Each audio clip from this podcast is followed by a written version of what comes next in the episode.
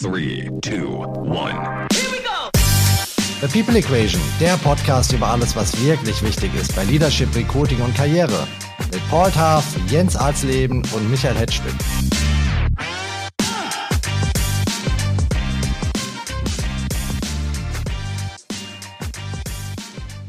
Wir feiern unser erstes kleines Jubiläum und zwar die zehnte Folge von The People Equation. Kaum zu fassen, dass wir schon so lange dabei sind, aber wir haben uns dann natürlich gedacht, da müssen wir was Besonderes machen und für unsere erste Jubiläumsfolge brauchen wir ein starkes Thema und einen besonderen Gast. Und hier sind wir jetzt. Herzlich willkommen euch allen zu einer neuen Folge unseres Podcasts. Das Thema, das wir gewählt haben, beschäftigt im Moment sehr viele Menschen, die sich fragen, was bedeuten eigentlich die Durchbrüche bei der künstlichen Intelligenz für meinen Job? Werde ich bald überflüssig sein?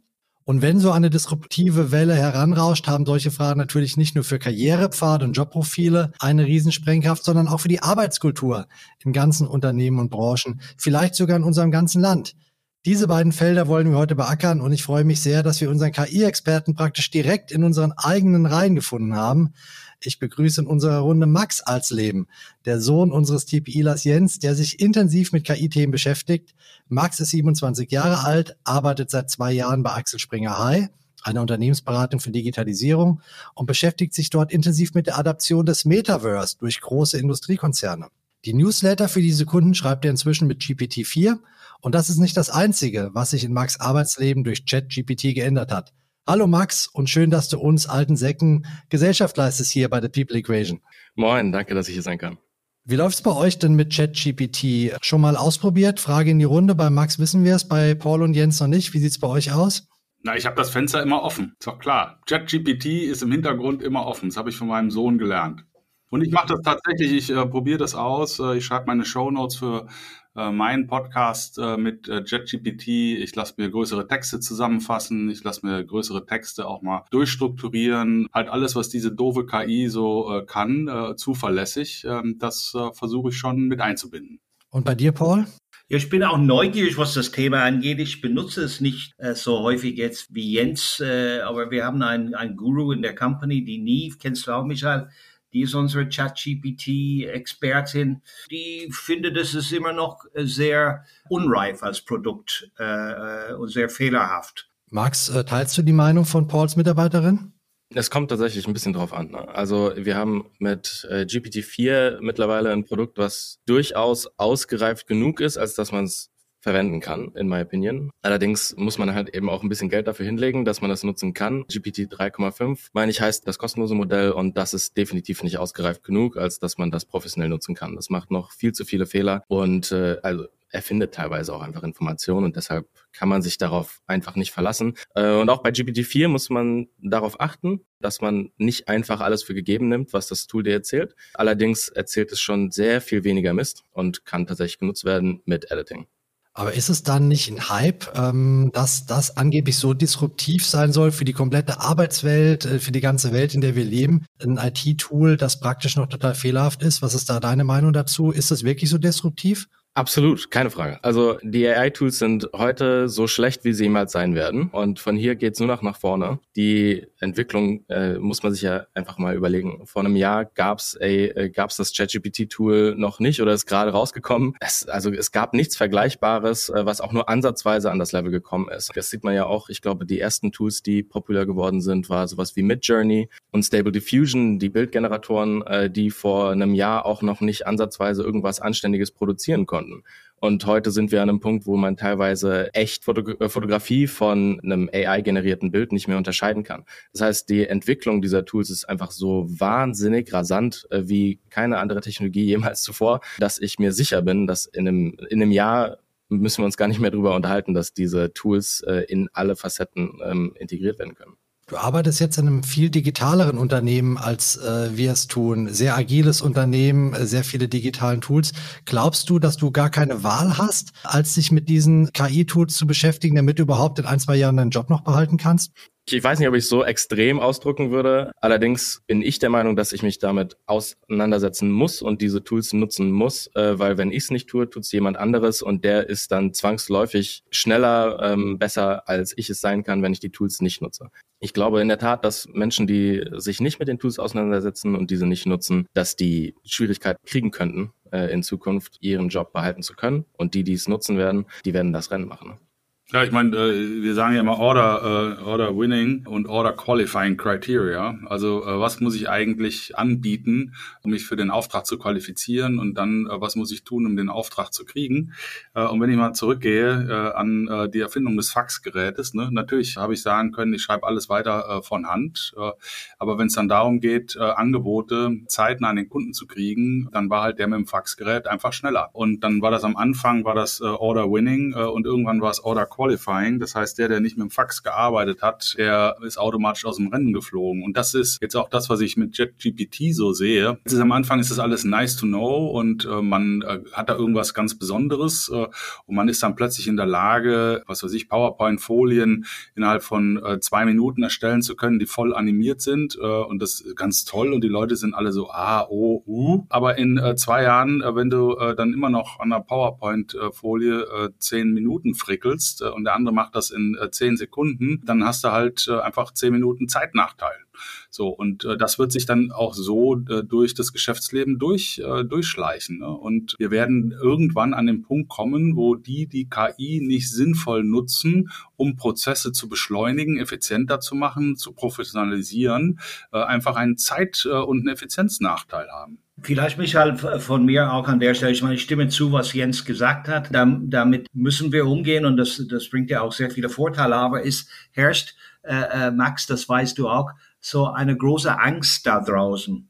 Ja, wo fängt das an, wo hört das auf? Äh, also das spüre ich auch von, von der äl älteren Generation. Was bedeutet das für mich? Und wenn du Interviews mit Elon Musk zum Beispiel liest, ja, der ist ja auch, der hat ja auch äh, empfohlen, dass man die ganze Entwicklung für sechs Monate aussetzt bis wir das äh, under control bekommen oder auch aus Brüssel. In dem Fall äh, sind sie auch ängstlich, was das Thema angeht. Und ich kann das auch nachvollziehen, dass eine Beängstigung von der Gesellschaft dadurch stattfindet. Und es kann auch kriminell sein, äh, weil sie mit diese Bilder kopieren und so. Das ist schon ein Aspekt, äh, Max, da würde, würde äh, deine äh, Perspektive uns sicherlich sehr interessieren.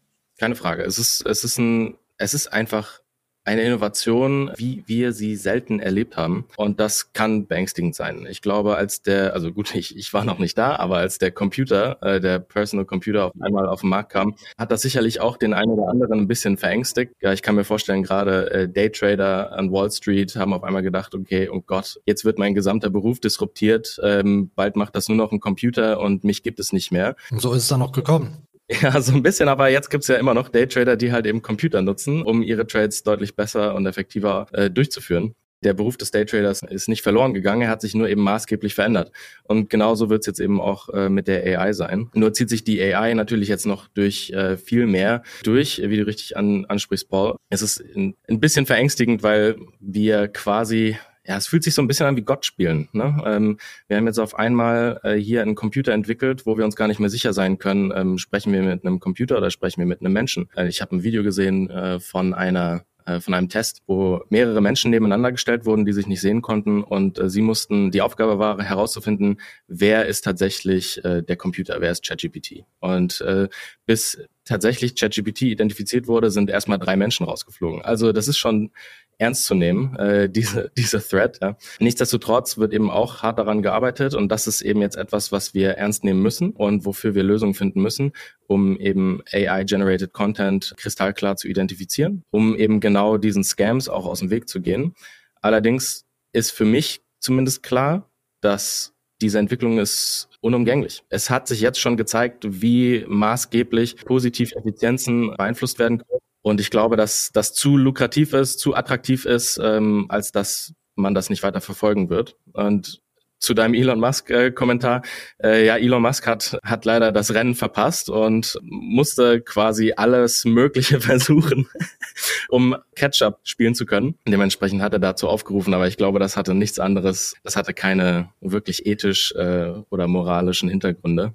Siehst du, Max, das ist eine sehr wichtige Anekdote von dir. Das war mir zum Beispiel nicht bewusst. Ich habe einmal geglaubt, der Elon meint's ernst und gut für die Menschheit. Wobei fairerweise Elon schon seit zehn Jahren vor KI warnt und sagt, das könnte die nächste überlegene Rasse auf unserem Planeten werden und die Menschheit bedrohen, in seiner Drastigkeit, die er, die er sonst immer so hat.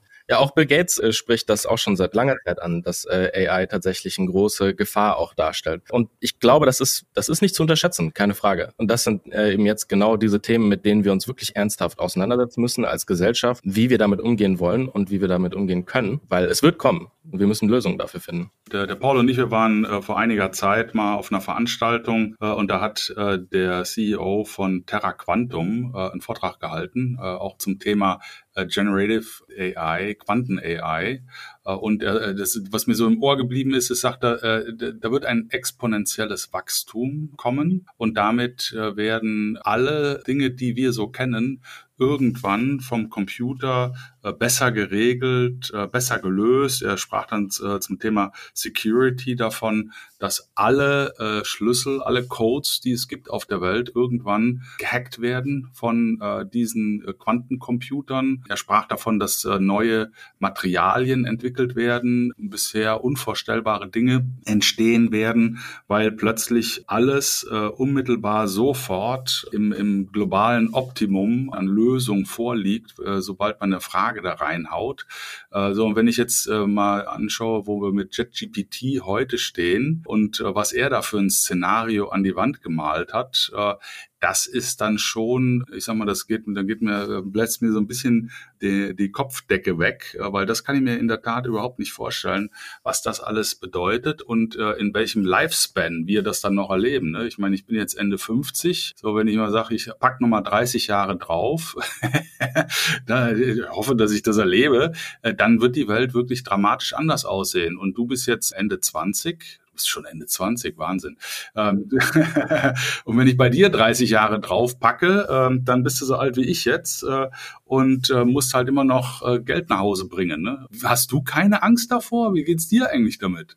Also ich glaube, ich bin grundsätzlich optimistisch, was Technologie angeht. Ich glaube, dass hier eben auch wahnsinnig großes Potenzial besteht, einfach auch viele Probleme der Welt eben äh, lösen zu können durch künstliche Intelligenz. Und ich gehe davon aus, dass wenn ich äh, mein Leben lang Offenheit äh, gegenüber neuen Technologien eben behalte und diese embrace und am Ball bleibe, was natürlich ausschlaggebend ist dafür, ähm, dann mache ich mir grundsätzlich keine Sorgen, äh, dass ich in der Lage sein werde, auch weiterhin ja Geld reinzuschaffen ähm, und einen Job behalten zu können. Ich glaube, es wird immer Raum für den Menschen geben, weil das der Mensch eben auch braucht. Ansonsten ja, wo kämen wir denn sonst hin? Also ich, ich bin grundsätzlich optimistisch.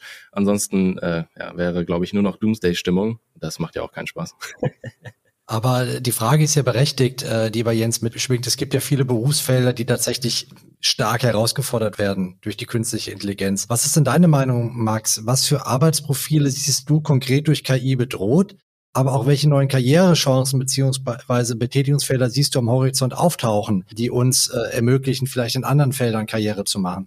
Ja, man, man sieht es ja jetzt schon, auch glaube ich, das Daytrader-Beispiel vielleicht gar nicht so schlecht. Damals äh, gab es wahrscheinlich, ich weiß es jetzt nicht genau, aber ich würde mal davon ausgehen, dass einfach der Beruf des Daytraders, es muss, äh, es brauchte einfach deutlich mehr Trader, um die gleiche Anzahl von Trades auszuführen als jetzt. Äh, dementsprechend gibt es wahrscheinlich weniger Daytrader als früher, ähm, in den 80ern vielleicht. Und genauso ähnlich ist es jetzt eben auch. Ne? Man hat äh, technische Berufe oder Medienberufe, die tatsächlich jetzt schon maximal disruptiert werden. Das ist wirklich beeindruckend, was eben durch Stable Diffusion mit Journey auch im kreativen Bereich eben schon möglich ist, was GPT-4 an Ad-Copy, ähm, also, also Werbetexten eben schreiben kann, was tatsächlich einige Berufe ja teilweise überflüssig macht, beziehungsweise die Anzahl der notwendigen ähm, Berufe tatsächlich eher reduziert. Ne? Es braucht ja immer noch einen Menschen, der tatsächlich dann äh, mit der AI umgeht, um diese Texte dann zu schreiben. Es sei denn, man hat jetzt ein Programm so durchprogrammiert, dass man wirklich nur noch, keine Ahnung, das Produkt reintippen muss und das, äh, das Programm führt alles weitere aus, schreibt die Ad-Copy, erstellt die Bilder komplett alleine und postet das Ding auch noch. Wird in Zukunft sicherlich alles möglich sein.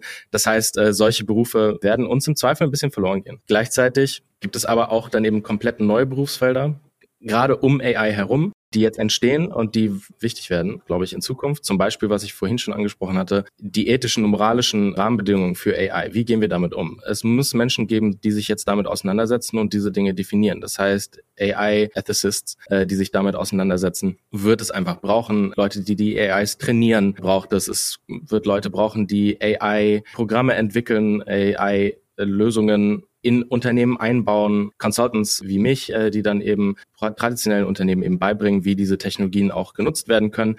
All das äh, wird jetzt eben entstehen. Und gleichzeitig glaube ich eben auch, dass bestehende Berufe von AI auch enhanced werden können. Das heißt, jetzt, Stand jetzt wird es wahrscheinlich erstmal oder sieht man ja schon, ähm, Leute geben, die ihre Jobs verlieren werden, weil AI sie teilweise oder vollkommen ersetzen kann. Allerdings die Leute, die AI dann auch embracen, äh, also besonders die Leute werden ihre Jobs verlieren, die AI eben nicht embracen. Und die Leute, die AI dann embracen und nutzen, können dann eben von gesteigerten Effizienzen profitieren, äh, verringerten Zeitkosten und dann ihre Jobs eben noch besser ausführen. Und wir werden im Zweifel auch einfach eine Steigerung der Effizienz sehen in unserer Ökonomie die im Zweifel auch einfach notwendig ist. Ich muss da, Max, äh, einhaken. Es gibt so viele Aspekte, die mich da auch persönlich tangieren. Meinst du nicht, äh, äh, dass die, und ich rede nicht jetzt über, ich bin über 60, ja, ich denke wie ein 15-Jähriger, aber ich bin über 60, ja. Es gibt Menschen, die, sagen wir mal, ab 40 nicht so AI, KI, IT-affin sein wie die jüngere Generation. Ja, du bist ja, dein Papa weiß jetzt auch, wie alt du bist, das finde ich gut. Aber haben die Leute dann jetzt nicht in Zukunft die Arschkarte gezogen und die Verunsicherung, die wir haben? Man muss die Demografie in Deutschland analysieren und sehen, wie viele ältere Menschen wir da haben und die Gesellschaft ist sowieso total verunsichert. Wie siehst du das als junger Mensch äh, in Deutsch lebend? Das wird ein Thema sein, keine Frage. Es wird immer Menschen geben, die abgehängt werden. Das muss nicht zwangsläufig am Alter liegen. Einfach, ich würde sagen, es hängt an der Technikaffinität, die durchaus ein bisschen runtergeht oder sinkt, wenn man etwas älter wird. Quatsch, toller Quatsch. Es gibt Ausnahmen, es gibt Ausnahmen. Ich kenne eine. Ich kenne zwei. Michael weiß ich nicht, aber Jens und Paul schon. genau. Ja, also es gibt halt, es gibt in der Tat viele ältere Menschen, die dann äh, Schwierigkeiten haben werden, äh, da am Ball zu bleiben oder aktuell jetzt schon Schwierigkeiten bekommen, am Ball zu bleiben. Ich glaube, jeder hat das mitbekommen mit seinen Großeltern, die dann auf einmal einfach nicht mehr so am Leben teilnehmen, wie alle anderen es eben tun, weil sie durch technologische Entwicklungen, gerade was Personal Computing oder dann auch das Smartphone angeht, einfach abgehängt werden. Ähm, jetzt gibt's auch da beste Beispiele. Meine Oma zum Beispiel hat einen eigenen Memoji und äh, schickt regelmäßig auf WhatsApp, ist also noch gut am Ball, wird natürlich aber was AI angeht und äh, Blockchain-Technologien und hast nicht gesehen, alle diese super ähm, weit entwickelten Technologien, damit hat sie natürlich nichts mehr im Hut. Jetzt ist das für sie dann auch nicht mehr ausschlaggebend für jemanden wie euch, die halt äh, ihr noch mitten im Leben steht, selbstverständlich, sieht man ja aber auch, äh, dass es geht. Ne? Wenn man Interesse hat, dann kann man sich mit diesen Themen auseinandersetzen und kann am Ball bleiben. Also ich denke, dass man auch der älteren Generation noch durchaus einiges zuschreiben kann und sie nicht, ja, man muss nicht automatisch davon ausgehen, dass die ältere Generation abgehängt wird. Ich glaube, äh, gerade was Smartphone und Social Media angeht, haben auch Ü50 äh, gezeigt, dass sie eben absolut modern ähm, alle Technologien nutzen, die für sie relevant sind. Es muss eben Relevanz für sie haben. Aber wenn es relevant für sie ist, dann nutzen sie die auch. Ich meine, was, was ja ganz spannend ist, ist, äh, ich muss ja nicht selber der Techie sein, aber jetzt zum Beispiel im Arbeitskontext muss ich eben Hightech in irgendeiner Form zulassen und fördern. Und äh, für mich ist äh, das Entscheidende, dass es einen, einen, einen sehr offenen Dialog gibt äh, zwischen denen, die, ich sag mal, tech-affin sind und weniger tech-affin sind. Wenn die zufälligerweise dann auch noch eine Generation auseinanderliegen, fein. Da machen wir ja auch einen extra Podcast zu äh, zum Thema, ich sag mal, Kompetenzumkehr, also dass die Jungen eben die Schlüsselkompetenzen haben heute äh, mehrheitlich, äh, die ich für die Zukunft brauche äh, und nicht mehr die alten. Und äh, da ist eben die Frage, wie kann die junge Generation äh, in die Verantwortung genommen werden und auch dafür Sorge tragen, dass die richtige Technologie zum Beispiel im Unternehmenskontext dann auch umgesetzt wird. Ne? Also es ist dann weniger äh, jetzt die reine Frage, wie tech-affin bin ich und verstehe ich das und kriege das intellektuell tatsächlich noch irgendwie abgearbeitet, als mehr, wie offen bin ich dafür, grundsätzlich grundsätzlich auch andere Menschen, die diese Tech-Affinität haben, dann bei mir im Unternehmen in die Verantwortung zu bringen, um sicherzugehen, äh, dass wir die Effizienzen im Unternehmen auf jeden Fall heben, die KI mit sich bringen äh, könnte. Auf der einen Seite, auf der anderen Seite, was habe ich als Unternehmer für einen Gegenpol, um sicherzustellen, dass die KI nicht äh, sich verselbstständigt. Und also ich sage mal als Beispiel, dass meine Mitarbeiter Source Code, proprietären Source Code in JetGPT einstellen, um JetGPT zu bitten, den Code zu verbessern. Das ist natürlich ein totaler Irrsinn, proprietäre Informationen dann in, in Open Space zu geben. Also wie kriege ich das moralisch eingezogen, dass KI im Unternehmen optimal eingesetzt wird? Ne, das ist keine Frage, äh, wie tech-affin ich bin. Was mich noch interessiert, ist äh, mal was völlig anderes. Äh, jetzt gehe ich mal auf klassische Berufsbilder, die äh, so top in, in der Gesellschaft verankert waren. Nehmen wir mal den Anwalt oder den Steuerberater Wirtschaftsprüfer. Äh, da ist es ja so, du bist ja ein guter Anwalt geworden, weil du dich jahrelang durchgequält hast durch die Hardcore-Welt der Vertragsgestaltung. Ne? So, du hast also richtig gelernt, über die Jahre Top-Verträge zu äh, bauen, auch Vertragsverhandlungen mitzuführen, äh, nachdem du dich erst erstmal äh, sechs, sieben Jahre durch so ein hartes Studium gebissen hast. Wenn jetzt KI in der Lage ist, die äh, Verträge innerhalb von zehn Sekunden auf globalem Standard äh, top-notch zu konstruieren, auf den jeweiligen Einzelfall hin ausgerichtet, dann ist äh, meine Zeit als Assessor äh, beendet. Wo ist mein Mehrwert? So, wenn ich aber keinen Mehrwert mehr leisten kann als junger Assessor oder junger Steuerberater und dabei dann auch wirklich lerne, wie werde ich denn zu einem guten Anwalt? Wie werde ich denn zu einem guten Steuerberater, wenn diese Zeitspanne dazwischen von KI deutlich äh, besser übernommen wird? Darf ich vielleicht nur ganz kurz einhaken, weil das ergänzt dein Thema, Jens, und dann kann, Max, kannst du deinen Senf dazu geben. Also ich erlebe das, ich war früher Finanzvorstand und äh, das ist schon ein paar Jahre her und damals hat man für ein ERP-System eine Installation eine Ewigkeit gebraucht. Ja, das heißt, es gab viel Ellbogenenergie, also nicht und wenig Gehirn, also viel Ellbogenenergie und wenig Gehirnzeit. Ich sehe das sehr positiv, die Entwicklung jetzt auch mit KI, dass wir Menschen mehr Zeit haben zu denken und weniger Energie einsetzen müssen, um irgendwelche Dokumente zu erstellen und so weiter und so fort. Und ich glaube, was dein Papa da sagt zum Thema Anwalt, ich glaube, das ist eine Befreiung für die Anwälte, weil das ist so eine teilweise schreckliche Aufgabe, was die da machen, wenn du in eine Kanzlei in Frankfurt hineingehst und du siehst die Ablage dort, dann denkst du, wo bin ich denn jetzt gelandet? Und das ist irgendwann dann auch durch damit. Aber ich glaube, dass dieser Aspekt, Max, diese more brain time für die Menschheit. Ich habe Angst davor, dass unsere Brains ersetzt werden können. Dann möchte ich nicht mehr auf diesem Planet leben, sage ich ganz ehrlich. Oder wie siehst du die Gefahr? Wie weit geht das Ganze? Ich glaube, also ich stimme dir da grundsätzlich zu. Also mehr Braintime für den Menschen wird erschaffen, einfach weil eben so, ja, so diese Menial Tasks einfach ersetzt werden oder gut unterstützt werden. Alle diese Tasks, auf die wir letzten Endes keinen Bock haben, was wirklich einfach nur Data Gathering oder Data Analyse ist, kann dann eben von AI wahnsinnig gut unterstützt werden. Das hat zur Folge, dass Menschen, die irgendwie mittelmäßig gut in ihrem Job sind, im Zweifel schneller ersetzt werden. Menschen, die sehr gut in ihrem Job sind, aber in meinen Augen wahrscheinlich auch erstmal nicht ersetzt werden können. Gleichzeitig könnte man dann denken, dass das, wie du sagst, für den jungen Analysten quasi echt äh, ein Problem sein könnte, weil er keinen Mehrwert mehr bringt.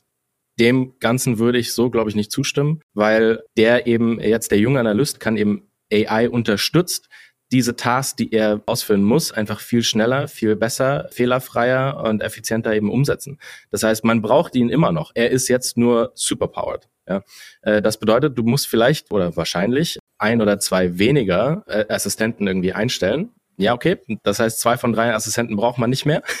Aber der Assistent, äh, den Assistenten gibt's immer noch und der wird einfach wahnsinnig gut unterstützt. Ja, aber da, was, was ich meine, äh, Max, ist äh, was anderes. Äh, wenn ich jetzt vorstelle, ich habe ein Skillset aufgebaut über Jahre durch, das, durch die Beschäftigung mit der Materie. Wenn jetzt die KI das macht, äh, die, diese Materie aufzubereiten, wo kommt die Lernkurve her, ähm, die ich ja dringend brauche, um in so qualifizierten Berufen dann äh, später als, äh, ich sag mal, großer, dann die äh, Aufgaben auch zu bewältigen. Also was versetzt mich in die Lage, komplexe Verhandlungen, äh, jetzt nehmen wir mal Transaktionsgeschäft, was wir hier gemacht haben. Du hast einen M&A-Anwalt und äh, der ist äh, sehr erfahren, weil der sich wirklich durch äh, unendlich viel Materie durchgefräst hat und wirklich sehr viel Wissen aggregiert hat, extrem viel Erfahrung hat. Und nur dadurch wird er zu einem guten äh, Transaktionsanwalt und kann dann in der Verhandlung entsprechenden Mehrwert bieten. Also und ich, äh, ich äh, weiß nicht, wo kriegt er seine Erfahrung? Wo, wo kommt die Lernkurve her für jüngere Leute, die sie unbedingt brauchen, um dann wirklich top-notch Mehrwert zu bieten, äh, als sehr erfahrener Anwalt, Steuerberater, äh, Arzt, was auch immer? Ich glaube, es ist ein Fehler davon auszugehen, ähm, dass AI den Lernprozess ausknipst. Was in meiner Erfahrung, äh, also wie AI meinen Lernprozess eben auch unterstützt, ist eben genauso. Es unterstützt meinen Lernprozess. Es hilft mir, neue Themen zu äh, deconstructen. Es hilft mir dabei, ähm, neue Aspekte mit aufzunehmen, äh, wo ich dann eben tiefer graben kann. Also es ist nicht so, dass ich jetzt einfach meine Tasks an die AI gebe und einfach blind das nehme, was die AI mir ausspuckt. Und ich glaube, wenn Leute das tatsächlich so nutzen, dann klar, setzt der Lernprozess im Zweifel aus und du verlierst eben diese, diesen Aufbau des Wissens, den Aufbau der Expertise das ist, wäre ein Fehler, die AI so zu nutzen, ganz einfach. Also wenn, wenn die so genutzt wird, dann macht man es falsch. Du solltest AI als Tool nutzen, um deinen Lernprozess zu unterstützen. Äh, die AI ist ja, äh, GPT-4 ist ja auch wahnsinnig gut darin, zum Beispiel Prozesse, wie er jetzt auf äh, das Ergebnis gekommen ist, dann tatsächlich runterzubrechen. Was waren die einzelnen Aufgabenschritte, die es jetzt durchgeführt hat, um es wirklich zu verstehen und aufzudröseln? Wie ist es da vorgegangen? Und das kann ja auch wahnsinnig inspirierend sein, wenn es darum geht, Research zu betreiben. Dann hilft es dir, A, die, äh, die zu den Ergebnissen zu kommen und B hilft es dir äh, hilft es dir gleichzeitig auch dabei, dein eigenes Research besser zu strukturieren in Zukunft und effektiver zu werden. Also Max, ich stimme dir da absolut zu. Ich glaube, das ist die Upside hier durch das Ganze, äh, dass man viel jünger viel mehr Verantwortung übernehmen kann als bisher, weil man hat den Rücken frei für diese Denkprozesse, ja, die man normalerweise mit diesen manuellen Aufgaben gar nicht so hat. Und ich glaube, smart sein muss, wird in Zukunft noch wichtiger sein. Und das ist bei Generation Z, glaube ich, sehr evident, dass das äh, ein wesentlicher Aspekt sein wird von, von der Zukunft. Also smart people working smartly, das ist schon unterwegs und das wird noch intensiver kommen. Ein, ein weiterer Aspekt, äh, der ja auch immer wieder diskutiert wird, ist, was kann ich eigentlich noch glauben? Welchem Foto, welcher Aussage ähm, kann ich eigentlich noch glauben? Und wie stelle ich sicher, dass das, was ich höre und sehe, echt ist? Wie äh, stehst du da dazu? Also was gibt's da aus, aus eurer Sicht auch für Themen, die man beachten muss, auch gerade im Unternehmenskontext wieder äh, und auch in der zwischenmenschlichen Beziehung? Wahnsinnig relevantes Thema. Und tatsächlich etwas, woran aktuell eben stark gearbeitet wird. Äh, Lösungen werden dafür gesucht. In meinen Augen ist da die Schnittstelle könnte dafür sein Blockchain und AI-Technologie. Es gibt mittlerweile Startups, die daran arbeiten, AI-generierten Content automatisch auf die Blockchain zu schreiben, dementsprechend, dass immer, also damit immer nachvollziehbar ist, ähm, dass eine gewisse Information oder ein gewisses Bild eben von AI generiert wurde und das unveränderbar zwangsläufig identifizierbar ist und damit das nicht verfälscht werden kann, ist ein Ansatzpunkt. Ja. Wir haben da noch nicht die Antworten zu. Die sind wahnsinnig crucial zu finden, weil wir leben jetzt schon in einer, in, ja, einer Society von Disinformation und es war schon jahrelang, ja schon vor AI schwer äh, tatsächlich rauszufinden, okay, was, was stimmt jetzt und was stimmt nicht. Das Problem hat sich jetzt nur noch verstärkt. Dementsprechend müssen wir dafür unbedingt Lösungen finden. Die haben wir so auch noch nicht. Aber es gibt Ansätze. Ich würde gerne noch äh, einen letzten Aspekt reinwerfen, bevor wir auf die Zielgerade reinwerfen. Wir reden hier in dem Podcast immer über Unternehmenskultur, Organisationskultur, Positive Leadership und so weiter. Ähm, jetzt sind wir uns einig, dass KI alles durcheinander werfen wird. Das sorgt für ein Riesendurcheinander und nicht jeder wird bereit sein und in der Lage sein, ähm, da angemessen darauf zu reagieren. Jetzt haben wir jetzt schon die Situation, dass viele Teams in Unternehmen so disintegriert sind durch Homeoffice, digitale Tools und so weiter. Jetzt gibt es auch die Welle, dass manche Angst haben, ihren Job zu verlieren, andere verlieren ihn vielleicht tatsächlich, andere machen sich einen schlanken Fuß vermeintlich, weil sie die KI benutzen können, sind fauler als die anderen oder kommen mit weniger Effort ins Ziel. Ist das nicht auch eine riesengroße Herausforderung, für die Art, wie wir zusammenarbeiten, wie Teams funktionieren, dass AI vielleicht sogar die größte disruptive Kraft entwickeln kann beim Sprengen des Zusammenarbeitens? Ich glaube, dass AI, also die Zusammenarbeit, die zwischenmenschliche Interaktion im Beruf ich glaube, dass das, äh, dass AI da nicht zwangsläufig einen riesen Einfluss drauf haben wird. Zumindest sehe ich es aktuell noch nicht. Ich glaube, äh, die, diejenigen, die fauler werden, weil sie AI nutzen können, äh, ja, die sind im Zweifel einfach das Problem. Ich glaube, ihr seid ein sehr homogenes Team bei Axel Springer sehr viele junge Leute, ist alle sehr digital affin. Ihr werdet äh, KI immer embracen, ja. Wenn ich mir jetzt ein Team vorstelle, wo 20- bis 60-Jährige arbeiten, ein Drittel sieht in der KI eine Chance, ein Drittel hat Angst, seinen Job zu verlieren und das andere Drittel ist komplett überfordert. Ja. Was passiert dann in solchen Teams? Ich glaube, da sind vielleicht Jens und Paul besser äh, geeignet dafür, weil du bist da wahrscheinlich so ein bisschen auf einer einsamen Insel. Ja? Ja, vielleicht. Also ich merke zumindest bei uns in der Firma, es gibt Leute, die AI sehr viel nutzen. Es gibt auch Leute, die AI noch nicht viel nutzen. Allerdings äh, sind hier alle grundsätzlich daran interessiert, äh, die Prozesse zu integrieren. Und ich habe jetzt noch nicht das Gefühl, dass hier irgendwie die älteren Teammitglieder bei uns irgendwie auf der Strecke bleiben oder da Angst jetzt äh, vorhaben. Dementsprechend wäre in der Tat spannend zu hören von Jens und Paul. Naja, also ich sag mal so, als äh, stärkenorientierter, wertorientierter äh, Mensch äh, hat ja jeder, äh, weiß ich ja, dass jeder seine Stärken hat. Äh, und äh, da gibt es eben Leute im Team, die haben gewisse Stärken, was Innovationen angeht, die nehmen das gerne an. Und dann ist die, die Hauptfrage, wie stelle ich sicher, dass deren Kenntnisse und deren Leidenschaft, deren Stärke für das Gesamtteam auch genutzt werden kann. Und ich habe immer wieder auch Prozesse im Unternehmenskontext, die werden mit künstlicher Intelligenz und AI nie was zu tun haben. Ja, also es ist ja nicht so, dass man Angst haben muss, äh, dass jetzt sämtliche Arbeitsprozesse äh, disruptiert werden. Das ist ja nicht so. Es wird ja vieles im organisatorischen Kontext auch gleich bleiben. Da gibt es äh, auch eine Gegenbewegung, äh, dass äh, das Menschliche einen äh, sehr viel größeren Stellenwert hat, äh, weil natürlich äh, die Technik äh, die Menschen ähm, ja voneinander vielleicht auch entfernt äh, und dann gibt es einen Gegenpol. Und dann gibt es eben Leute im Team, die dafür Sorge tragen, äh, dass das Team zusammengehalten wird äh, und äh, das hat nichts mit künstlicher Intelligenz zu tun. Also ich glaube, das ist ein neuer Aspekt, der da reinkommt, der Teams bereichern kann. Und äh, solange man anerkennt, äh, was für Stärken und Fähigkeiten jeder Einzelne im Team auch tatsächlich hat, ohne ihn oder sie dazu zu zwingen, jetzt plötzlich alle KI-affin zu werden. Ja, ich stimme, äh, äh, Jens, wir sind ja beide Unternehmer, ich stimme dir eigentlich, glaube ich, schon zu.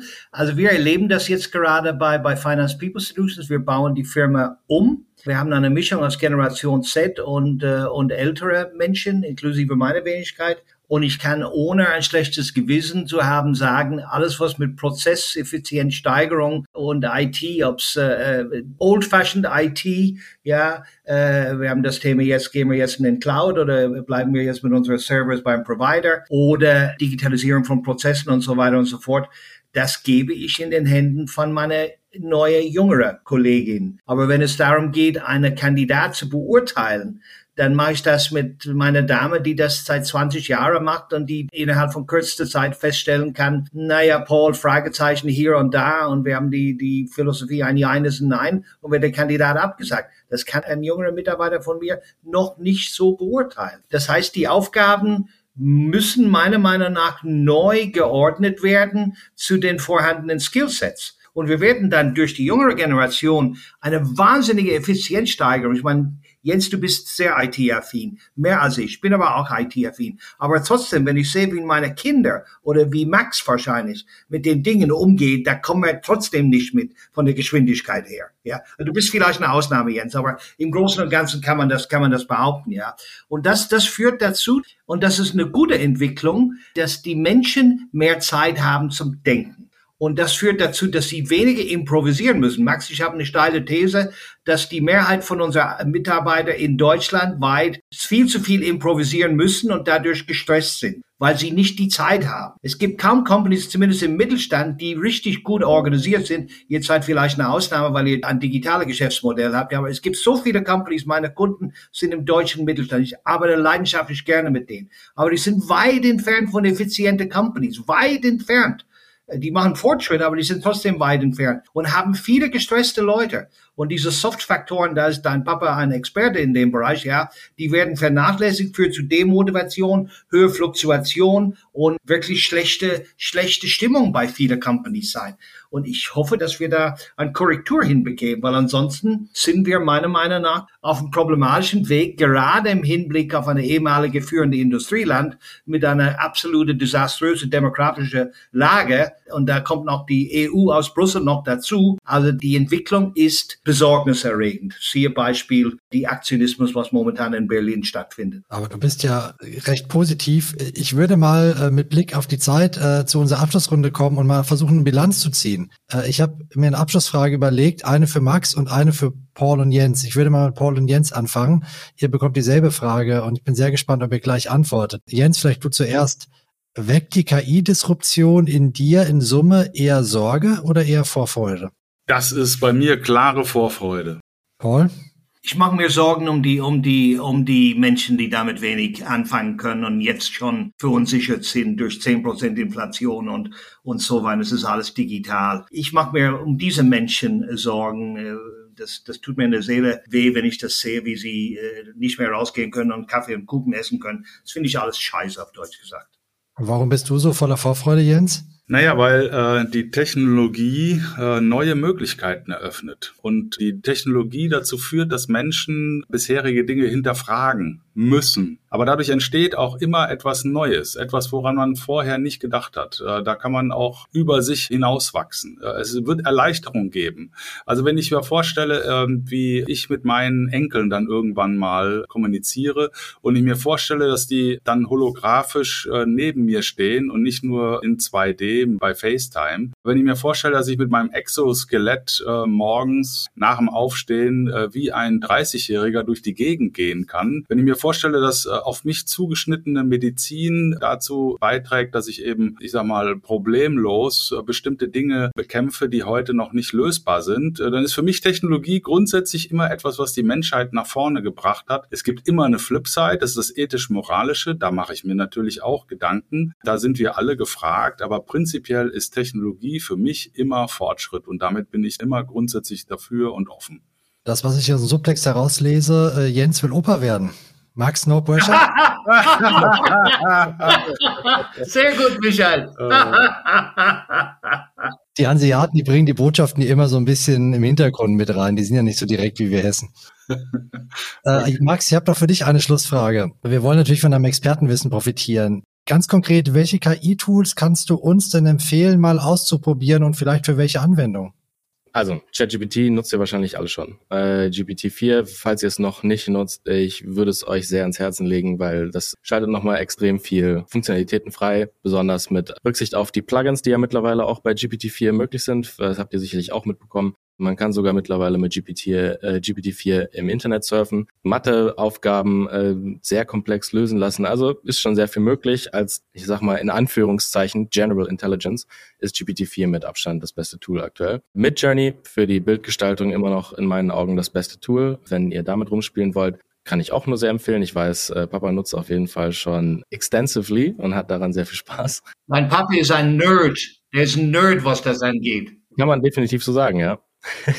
Blieb schon immer sehr am Ball. Er ist tatsächlich auch immer noch das einzige Mitglied unserer Familie mit VR-Brillen. Also er ist sogar ganz vorne mit dabei. So ist es. Aber äh, zwei andere Tools, die ich auch gerne, ganz gerne nutze, äh, die ganz cool sind, für euch vielleicht auch spannend. MyMind, also MyMind heißt das Tool. Das ist eine Chrome-Extension und quasi ein Clipping-Tool. Da kannst du, egal wo du im Internet bist, kannst du einfach auf ein kleines Plus drücken in deiner Chrome-Extension. Und was dann passiert ist, fügt quasi ein Snippet, so ein Clip von der Webseite, äh, fügt es in einem, ja, wie so ein Pinterest-Board. Also einfach in einem Stream fügt es dann einen kleinen Clip hinzu. Und was das Coole daran ist, die AI vertagt dann eben automatisch den Kontext dieses Clips. Das heißt, man muss nicht mehr irgendwie, wenn man einen Clip macht äh, von einer Webseite, muss man nicht irgendwie eingeben, das ist jetzt AI, das ist jetzt Web 3 oder hast du nicht gesehen, sondern es macht das Tool ganz automatisch. Und was es dann wirklich powerful macht, hm, es ist eine Search Engine in sich selbst. Das heißt, wenn du dann auf die Plattform gehst, wo deine Clips liegen, kannst du einfach nach Keywords eben suchen. Und wenn du dann tausende Clips drin hast, filtert es dir dann eben alle Clips zu AI raus oder wonach auch immer du gesucht hast. Was es halt wirklich cool, äh, wirklich zum coolen Tool macht, um einfach Webseiten und äh, Tweets oder Articles, hast du nicht gesehen, zu filtern. Klasse. Und dann, was ich äh, nutze, auch für den Newsletter, den ich ja schreibe, ähm, ist Feedly. Äh, Feedly ist in sich selbst nicht ein dediziertes AI-Tool, aber es hat ein AI-Tool, ähm, mittlerweile eine AI-Funktionalität in sich drin und macht damit, ist basically ein AI-assisted Newscrawler und Newsfeed, der in Realtime ja, Webseiten und Artikel äh, filtert, rausfiltert, oder gerade besonders Newsartikel, aber auch Blogposts und sowas, aus Hunderten und Tausenden von Sources eben rausfiltert und in einem Feed darstellt. Das ist auch sehr gut.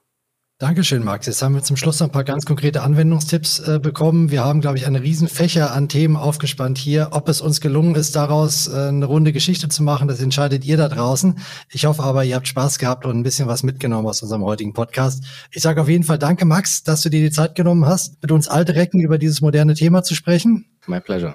Und ich bedanke mich natürlich auch bei Jens und Paul, wie immer. Es war wie immer eine Freude mit euch beiden. Gleichfalls. Ebenso, ebenso.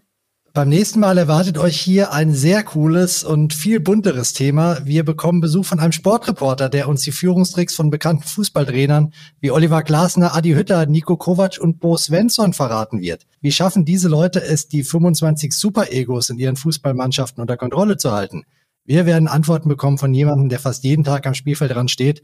Vor allem aber hoffe ich auf eine Menge Anekdoten aus der Bundesliga und ich glaube, die können wir euch dann bestimmt servieren. Das solltet ihr euch nicht entgehen lassen. Übernächste Woche hier bei The People Equation. Macht es gut, habt eine gute Zeit und bis bald.